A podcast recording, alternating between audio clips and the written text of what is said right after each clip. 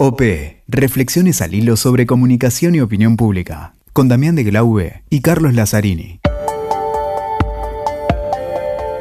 Hola, ¿qué tal? ¿Cómo les va? Acá estamos junto a Damián de Glaube en un nuevo episodio, diría de estos episodios especiales que hacemos hacia fin de año en esta cuarta temporada y hemos dejado para, para, este, para esta oportunidad eh, alguien que ya estuvo quien ya estuvo en, otra temporada de OP Podcast y, que siempre nos da muchísimo placer conversar con él. Eh, ¿Cómo estás, Damián? ¿Qué tal, Cali? ¿Cómo andás? Y como bien decías vos, un especial dedicado, llamémosle a las plataformas, ¿no? A esos ámbitos de, comunicación que se, están, se han impuesto un poquito más que nada también en la comunicación política, pero que no es lo que se decía, o es lo que se decía, o van cambiando, o el medio es el mensaje, o el medio cambia de dueño, y un montón de cosas, Cali, que convocamos, como bien decías, a alguien que tuvo eh, estudios académicos vastos de este tema, libros, que además ya nos dio un panorama en, en un momento, y hoy, eh, con un gran gesto, nos da desde España toda una nueva visión de esto, de esto que parece que va cambiando y vuelve algunos momentos a aquellos primeros tiempos, después avanza, algo que es complicado. Y bueno, Cali, saludando a los amigos de la Crujía, saludando a los amigos de, Nicochea, decime, ¿con quién hablamos? Iba a preguntar si te abriste una cuenta ya en Mastodon, por ahí enojado por el nuevo dueño de Twitter, no sé si tomaste la decisión o por ahora no, porque te veo tuiteando, así que por ahora no sé si tenés las dos cuentas o, solamente Twitter por ahora. Estoy investigando, Cali, y estoy volviendo a los tiempos del ICQ, aquellos viejos y queridos momentos de adolescente casi, donde se navegaba de otra manera. Estoy con el ICQ investigando. ¿Y vos? Habrá que preguntarle a, ahí a las chicas que están con las redes sociales de OP si conviene o no conviene eh, abrir una, una cuenta en Mastodon, pero eh, sin, más introducción, vamos a, revelar que vamos a conversar con José Luis Orihuela, alguien que casi a pedido de, los oyentes, de quienes nos escuchan, nos siguen, académicos y, demás, por la repercusión que tuvo aquel episodio que hicimos con José Luis, pero además quisimos conversar con él justo ahora en este episodio especial porque está investigando en profundidad algo que eh, eh, viene siendo noticia con respecto al cambio de dueño que tuvo en la red social Twitter, este, microblogging, y, y, bueno, y hay muchas dudas con respecto a cómo seguirá evolucionando esta transformación y sobre el comparativo con Mastodon. Y José Luis está justo en estos momentos, ya desde hace un tiempo, investigando sobre el tema. Recordemos que José Luis eh, uno de sus últimos libros es Culturas Digitales, además fue el precursor con el tema de los blogs, su blog Ecuaderno. Son esos justamente apuntes sobre la cultura digital, profesor, investigador, bueno, alguien a quien siempre se consulta sobre estas transformaciones digitales. Me parece, Damián, que va a ser nuevamente un gran placer conversar con José Luis. Yo ya estoy ansioso, Cali, así que vamos, hablemos un poquito de este tema y aprovechemos y saquémosle todo el jugo a Orihuela, a José Luis, que es eh, la verdad alguien que ha dado una visión genial de esta cuestión de la comunicación, la cultura y la tecnología. Ahí va, entonces, Damián, vamos a conversar con José Luis, a quien le agradecemos siempre su enorme generosidad.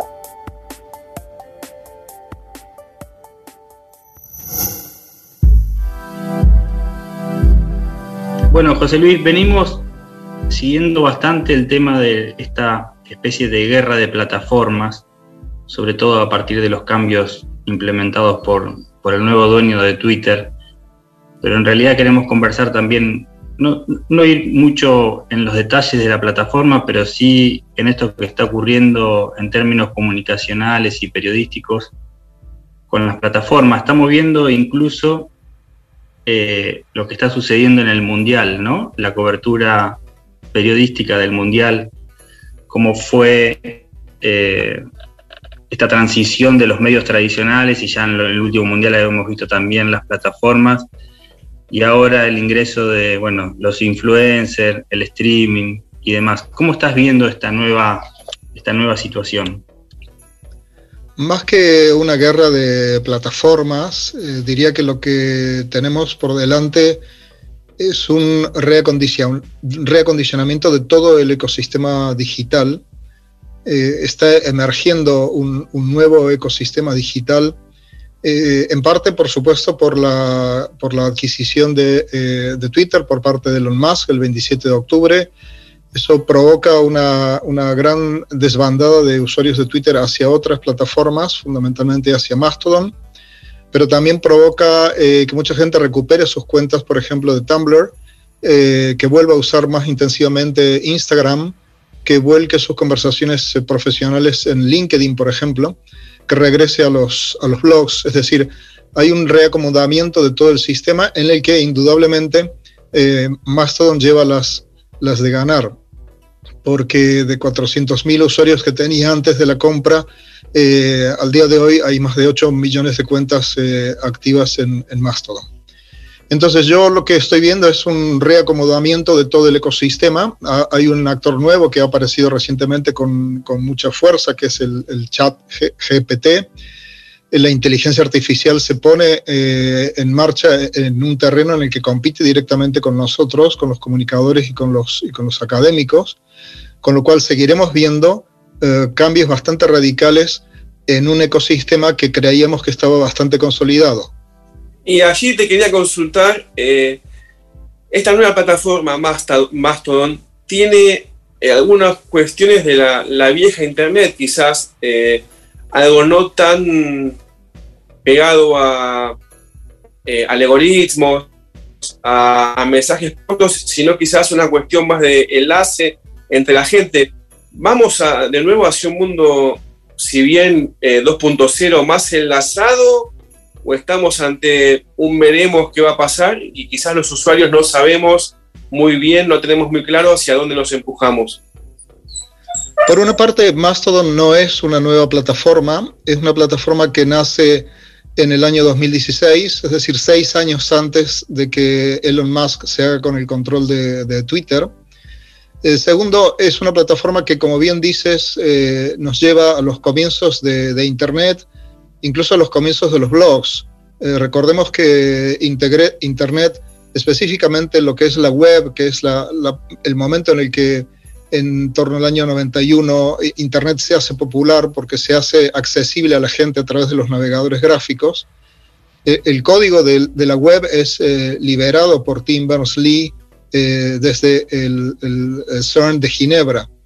Eh, la web comienza siendo un, un gran proyecto de, software de código abierto, eh, al igual que comenzaron los blogs. Los primeros blogs no fueron plataformas comerciales, sino fueron sitios que artesanalmente se montaron y programaron los, primeros bloggers. En ese sentido, uh, sí es cierto que Mastodon eh, nos retrotrae a un tiempo en el que la web no era comercial, no estaba gobernada por algoritmos, era software libre, el acceso era gratuito y el objetivo era compartir conocimiento y establecer redes. En ese sentido, los, los viejos rockeros de, Internet, los que comenzamos en esto hace 30 años, encontramos en Mastodon, efectivamente, como bien dices, también eh, ese, ese aire que se respiraba en, los comienzos de esta, de esta gran apuesta del software libre que fue inicialmente la red de Internet y los primeros blogs.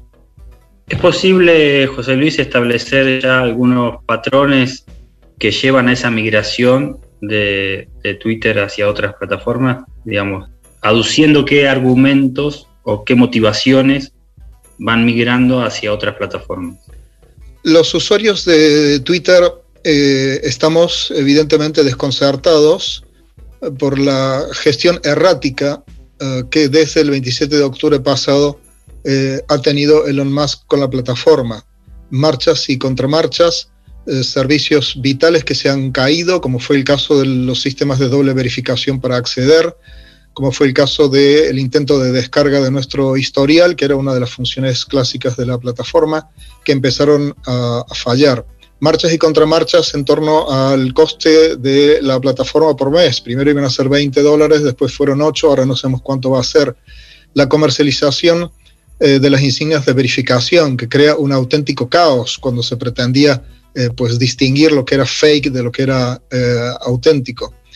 Entonces, esta indefinición que sigue hasta el día de hoy, hasta que no sepamos exactamente qué planes tiene Elon Musk para Twitter, vivimos en ese estado de sobresalto y de indefinición ante una gestión errática que no tiene objetivos claros expresados.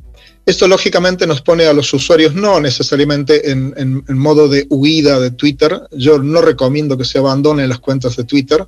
Yo creo que las, las, identidades que tenemos construidas en Twitter y las comunidades que durante muchos años, 15 en mi caso, hemos construido, no las podemos abandonar de un día para el otro. Tenemos que ver cómo evoluciona Twitter y si estamos dispuestos eh, a jugar la carta que Elon Musk nos proponga acerca de una cuota mensual o de una identificación biométrica o lo que fuera. Lo que sí es cierto es que tenemos que tener un plan B, eh, que no necesariamente es Mastodon, pero que predominantemente ha sido Mastodon. Como decía antes, ese plan B para alguna gente puede ser eh, regresar y darle más actividad a su cuenta de LinkedIn, volver a Tumblr, reactivar su contenido en, Instagram eh, o volver a poner en marcha su, su blog. Pero indudablemente Mastodon ha sido la conversación dominante en la propia red Twitter. Eh, esto es muy curioso, ya se había producido antes con los blogs respecto de Twitter. La conversación dominante en Twitter es Mastodon y la conversación dominante en Mastodon es Twitter. ¿Por qué? Me preguntas. Eh, bien, en parte porque eh, las dos redes están bajo la misma categoría dentro de lo que es el mundo de social networking. Están en la categoría de microblogs, igual en la misma categoría en la que está Tumblr y los usuarios erróneamente piensan que pueden eh, reconstruir su experiencia y su comunidad de Twitter en otra red de microblogging supuestamente parecida, como es el caso de Mastodon. Pero esto, como veremos, es un gran error, porque Mastodon, que fue diseñada por un usuario que era fanático de Twitter, pero se fue decepcionado por todos sus, uh, digamos, uh, irresueltos problemas funcionales, eh, que fue eh, Eugene Roscoe, él diseñó una plataforma que fuera el anti-Twitter, es decir, eh, fuera de que se trata de servicios de social networking y de microblogging, en todo lo demás no se parecen nada, porque Mastodon fue diseñado para no ser como Twitter, para no reproducir la experiencia de Twitter, fue diseñado para no ser viral y fue diseñado para generar uh, fricción. Y aquí es donde se está produciendo un choque, un choque muy interesante entre la cultura con la que llegan los usuarios incluso los superusuarios de Twitter, y la cultura con la que se encuentran en Mastodon, que no tiene nada que ver con el eh, mundo que teníamos en Twitter.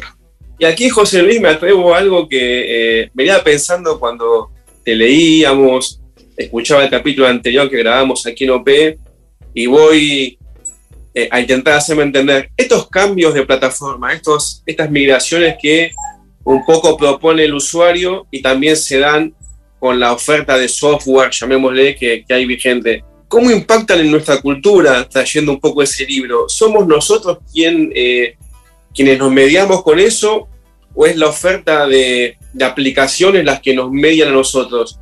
¿Cómo está esa relación a partir de todos estos cambios? Bueno, hay una relación plenamente interactiva entre lo que una plataforma propone a través de su diseño de software y el modo en el que los eh, usuarios finalmente la adoptan entre sus prácticas cotidianas. Esto ha ocurrido en prácticamente todas las plataformas sociales. Si nos remontamos solamente a Twitter, eh, veremos que la forma de identificar a los usuarios con arroba usuario generó, fue generada desde la propia comunidad. Eh, los hashtags, las etiquetas fueron generadas desde la propia comunidad. Eh, y el tipo de contenidos, cuando se nos preguntaba inicialmente qué estás haciendo y luego qué está pasando, en el fondo se alejaban bastante de las propuestas de diseño de la propia plataforma y la gente hacía con ella realmente lo que quería, desde gobernar un país hasta eh, vender su producto o su servicio o simplemente trolear al personal, que curiosamente es lo que hace el, nuevo CEO de la compañía uh, Twitter. Entonces, hay una, hay una simbiosis lógica, hay una comunicación lógica entre la, propuesta eh, que nos hace una interfaz a través de su diseño de software, que como digo, en el caso de uh, Mastodon es decididamente contraintuitiva, es antiviral, es difícil mm, inclusive entrar, ¿no? Porque así como Twitter es una red social, Mastodon no es una red social, Mastodon es una federación de servidores. Tú tienes que escoger un servidor para formar parte de esa ciudad que se llama Mastodon, ¿no? Los servidores serían como los barrios. Eh, algo similar a lo que hicimos con el correo electrónico. Tú no te das de alta en general en un sitio que es correo electrónico, sino que tienes que escoger un servidor, que puede ser Yahoo, que puede ser eh, Gmail, Hotmail o el que fuera. Y esa decisión de un servidor configura en parte también tu identidad, porque tu marca personal o corporativa está asociada a la plataforma de correo que has escogido. Entonces, esta es una primera barrera que encuentran los, usuarios de Mastodon. La segunda barrera es que muchas de las cosas que intentan hacer según las habían aprendido a hacer en Twitter no se pueden hacer aquí. Por ejemplo, no hay búsquedas eh, generales contra todo Mastodon, las búsquedas son solamente contra la instancia en la que tienes abierta tu cuenta. Eh, no puedes buscar palabras sueltas como hacemos en Google o en cualquier buscador de una red social, sino que tienes que buscar hashtags eh, o puedes buscar los username eh, de, usuarios de Mastodon que conozcas para poder localizarlos y para poder seguirlos desde, desde tu cuenta. Tenemos una ampliación a 500 caracteres. Twitter empezó con 140, evolucionó a 280 y la razón por la que Elon Musk promete 1000 es sencillamente porque Mastodon tiene 500 y así podríamos seguir. José Luis, esto me lleva a preguntarte, vos, fuiste uno de los que primero que nadie me parece empezó a analizar esto de, de los blogs y, bueno, Internet 2.0. Había todo un afán por lo colaborativo, por lo distribuido, eh, por la horizontalidad, por la democratización, si se quiere, en algún sentido.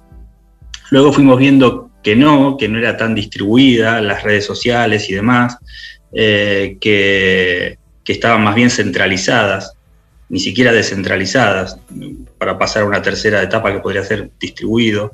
Eh, y, por ahí la evidencia más contundente es, es esta que estamos viendo ahora, digamos, una red social o una plataforma como Twitter termina dependiendo de quién es el dueño. O sea, eh, ¿a qué me refiero? Casi como un medio tradicional en función de, bueno, sabíamos quién era el dueño y un poco la línea que podría tener ese periódico o ese, o ese diario y demás. Eh, ¿En qué quedó ese sueño de lo colaborativo, lo distribuido, lo democrático? Y, esto tal vez como nunca antes, porque no sé si antes hubo un cambio de dueño de una plataforma que significó, digamos, un impacto tan contundente como el de Twitter. Y creo que eso desnuda o evidencia algo que sabíamos que no era así, digamos, que no era tan descentralizado distribuido, sino que estaba centralizado en un dueño. Bueno, en los comienzos de la web se trataba de, una herramienta eh, global eh, que fue posible gracias a, la colaboración internacional, eh, gracias a la liberación de un protocolo que permitía la comunicación entre máquinas diversas y gracias a la liberación eh, de un estándar para la generación de contenido, el, HTML.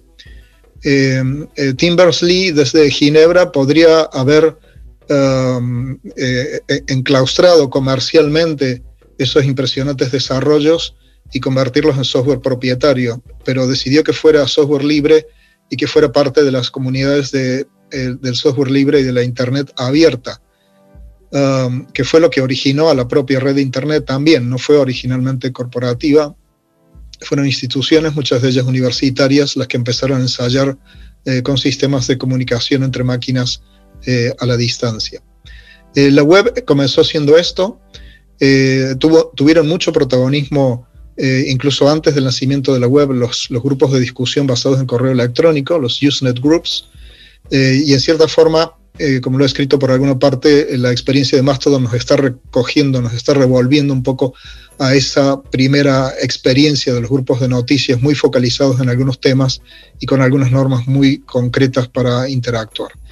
Bien, lo que ocurrió en el momento en que mm, podríamos cifrar el nacimiento de la web 2.0 eh, es una comercialización implacable de toda la web. Eh, la web se empieza a amurallar en torno a plataformas que quieren concentrar toda la experiencia del usuario, como es el caso de Apple, como es el caso de Google, como es el caso de Facebook, que lo que buscan es que, eh, convertirse en auténticos sistemas operativos sociales.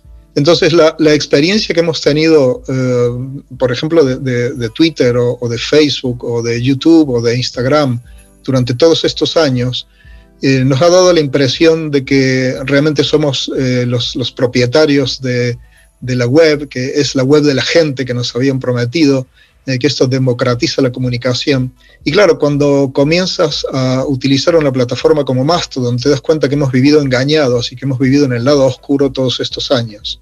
Porque en Mastodon estás en un entorno que es gratuito, no cobra por acceder, un entorno que no está intermediado por el algoritmo, un entorno en el que no hay publicidad, un entorno que es refractario respecto del spam, y que de lo que se trata es fundamentalmente de, cooperar, de colaborar, de formar redes en torno a personas que tenemos intereses eh, comunes y con un eh, concepto muy radical de la federación, es decir, cada una de las instancias, de lo que se llaman instancias allí, que son servidores de Mastodon, tiene un administrador y ese administrador determina las reglas con las cuales puede aceptar un usuario en esa instancia y reglas a las que el usuario tiene que ajustarse si quiere mantenerse eh, allí. Entonces lo que tenemos es una evolución de un Internet netamente comercial que creíamos que nos había hecho más libres, eh, a una Internet que no es solamente eh, Mastodon. Mastodon es, digamos, una galaxia dentro de un universo que se llama Fediverso, que está compuesto por otras galaxias que, así como Mastodon reproduce las, técnicas y los métodos de comunicación de microblogging, hay otras eh, galaxias dentro de este Fediverso de, software abierto y, colaborativo eh, que recrea nuestra experiencia, por ejemplo, de Instagram, como es el caso de Pixel Feed, o nuestra experiencia de, YouTube, como es el caso de PeerTube. Es decir, estamos viendo el alumbramiento de, una Internet eh, que nos hace reconocer que habíamos estado hasta ahora viviendo en el lado oscuro de la fuerza, Carlos. Y allí, José Luis, y la última de mi parte, agradeciéndote, podemos decir que este cambio de, la web o del sistema operativo, que me gustó mucho esa definición, va en sintonía con algún tipo de cambio cultural, donde se busca más colaboración, más eh, acercamiento sin tanta mediación de lo comercial, o simplemente se está dando por alguna cuestión comunicacional o académica? Hay una saturación evidente de la interferencia de los algoritmos nuestra experiencia de las eh, redes sociales o de los espacios sociales o conversacionales, hay una saturación de la intervención de la publicidad, eh, una saturación del spam eh, y una saturación producida por las conductas incívicas dentro de las redes, muy evidente en el caso de Twitter con ese ambiente tóxico que se estaba respirando y que se sigue respirando después de la compra por parte de Elon Musk esa saturación de too much social que se llamaba en, algunos entornos en, Estados Unidos, eh, es la que hace que mucha gente decida empezar a explorar estos otros caminos que no están gobernados con criterios comerciales. Mastodon no es una red que se pueda comprar ni se puede vender, porque es una federación de servidores que funcionan de forma completamente autónoma, donde no existe la, uh, la, tarifa para entrar, donde no existe la verificación centralizada de identidades de usuario, donde no existe la publicidad interrumpiendo tu consumo ni los pop-ups, etc. Y donde el spam está expresamente rechazado en las reglas de prácticamente todos los servidores que se llaman instancias allí. ¿no? En este sentido sí que se está produciendo un cambio cultural importante eh, porque hay un agotamiento del modelo de Internet social de software propietario gobernado por grandes corporaciones que hace negocio a partir de la comercialización de nuestros datos, que nos inundan de publicidad y que contaminan nuestro timeline con lo que el algoritmo decida en cada momento mostrarnos. Ese es el cambio cultural que se está produciendo. Te vuelvo un poco a aquella pregunta apresurada que te hacía al inicio. No sé si estás siguiendo un poco en la cobertura del Mundial, digo, como, como ejemplo o la forma más contundente de graficar esta transformación de los medios de comunicación, de las audiencias y demás, donde vemos por ahí que eh, escenas filmadas por los propios, por el propio público terminan teniendo más atención que la que, la que hacen las cadenas o, coberturas mediáticas a través del streaming y de influencer y de, menos intermediación, por llamarlo de alguna forma. ¿no?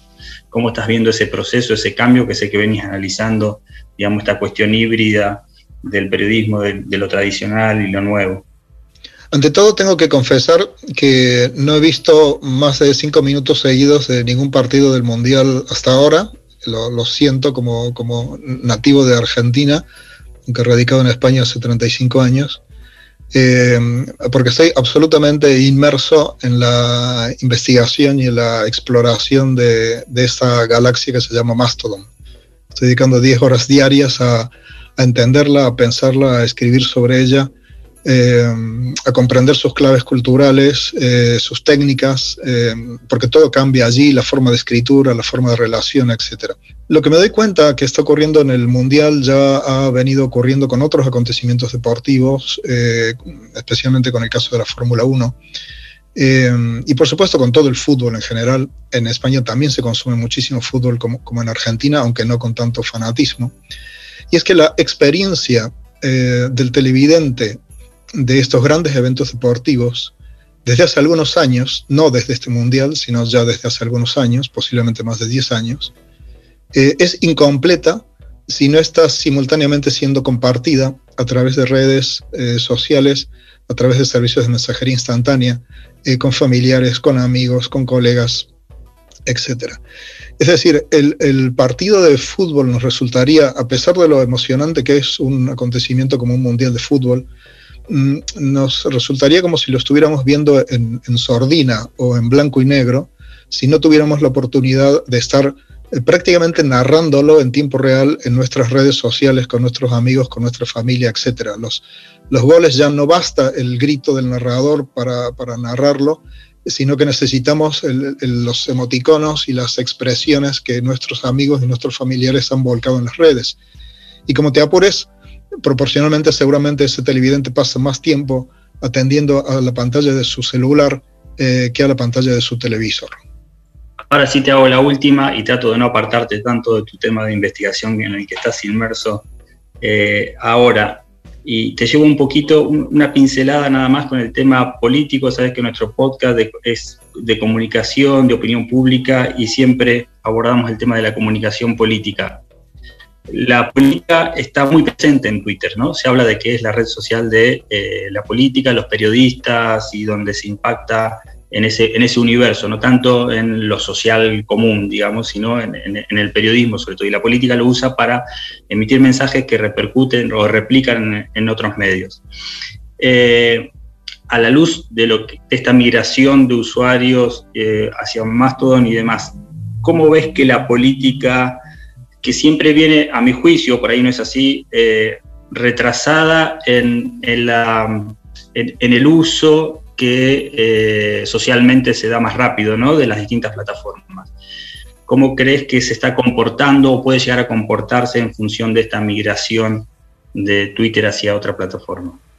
Aunque no sepamos eh, los, planes, como decíamos al comienzo, que pudiera tener Elon Musk con, con Twitter, eh, lo que es indudable es que una de las razones que le han llevado a esta fabulosa inversión de 44 mil millones de dólares para hacerse con esta plataforma es por el poder político que representa, que sigue representando Twitter como uh, plaza pública, más o menos intoxicada, más o menos manipulada, pero indudablemente es la única gran plaza pública universal disponible hoy y por eso es, sigue siendo una plataforma predilecta Um, para todo el mundo que hace comunicación política y para todos los periodistas.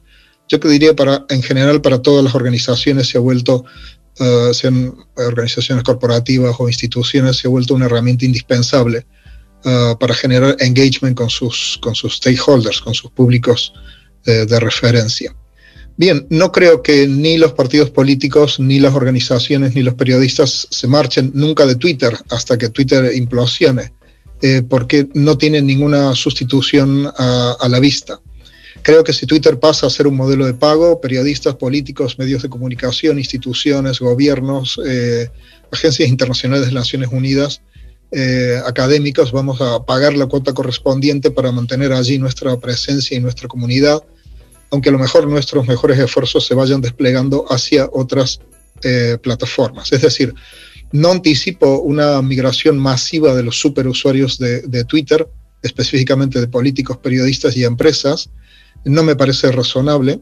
Creo que van a negociar con lo que Elon Musk decida finalmente hacer con esa ah, plataforma, pero recomiendo enfáticamente eh, que todos tengamos un, plan B. Y en ese plan B hay, además de las plataformas que hemos mencionado, dos formatos que ya los analizamos en el programa que hicimos anteriormente, eh, creo que fue el 4 de agosto del año 21, cuando hablábamos del lanzamiento del, libro Culturas Digitales, dos formatos que siguen creciendo en importancia, como son eh, los podcasts y las newsletters. Eh, en estos dos formatos se funciona sin la intermediación del, del, del algoritmo, porque el usuario decide suscribirse a determinado contenido en podcast o, en newsletter, que permite una comunicación más directa entre los creadores de contenido y los consumidores de contenido, como teníamos en los orígenes de, los blogs. Eh, pero indudablemente, como hemos dicho a lo largo de la conversación, eh, todos tenemos que tener un plan B, eh, es una cuestión pura de estrategia digital, que es a lo que yo me dedico en definitiva, porque en el peor de los casos, si Twitter llegara a implosionar, pues tenemos que tener ya pensado eh, el modo en que vamos a seguir eh, gestionando nuestro valor en línea, gestionando contenidos de, que agreguen valor a nuestras marcas y gestionando nuestras comunidades.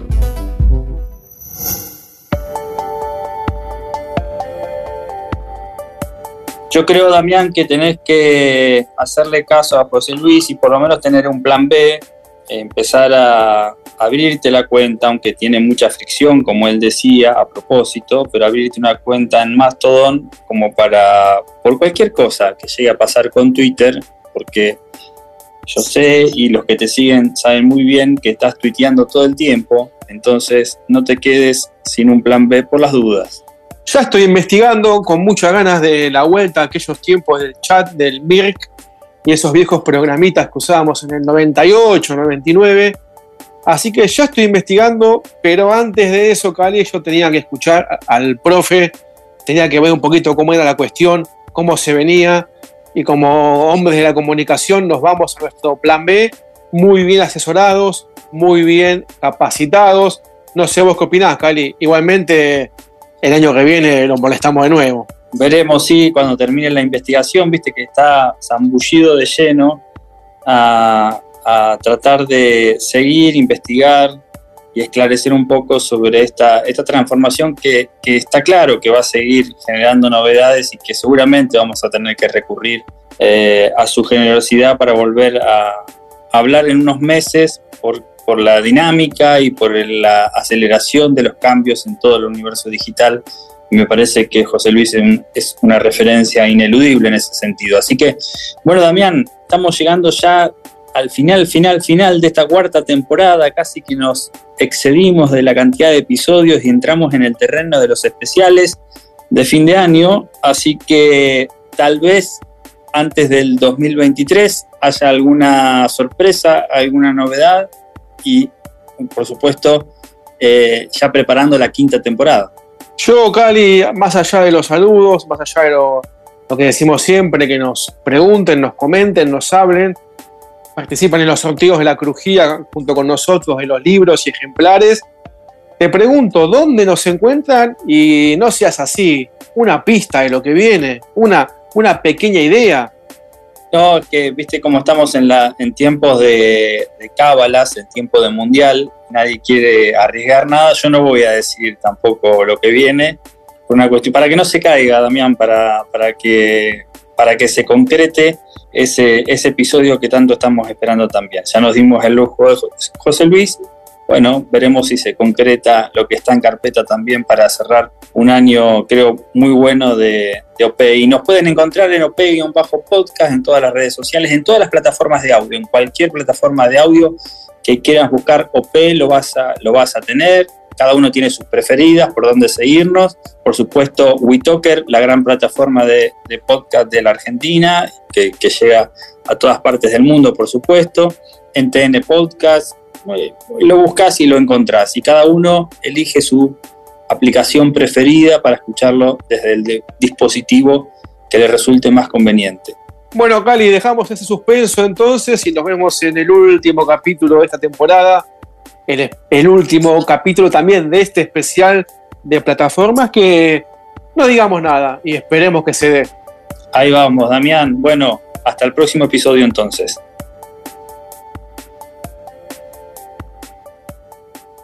Escuchaste OP con Damián de Glaube y Carlos Lazzarini. WeToker. Sumamos las partes.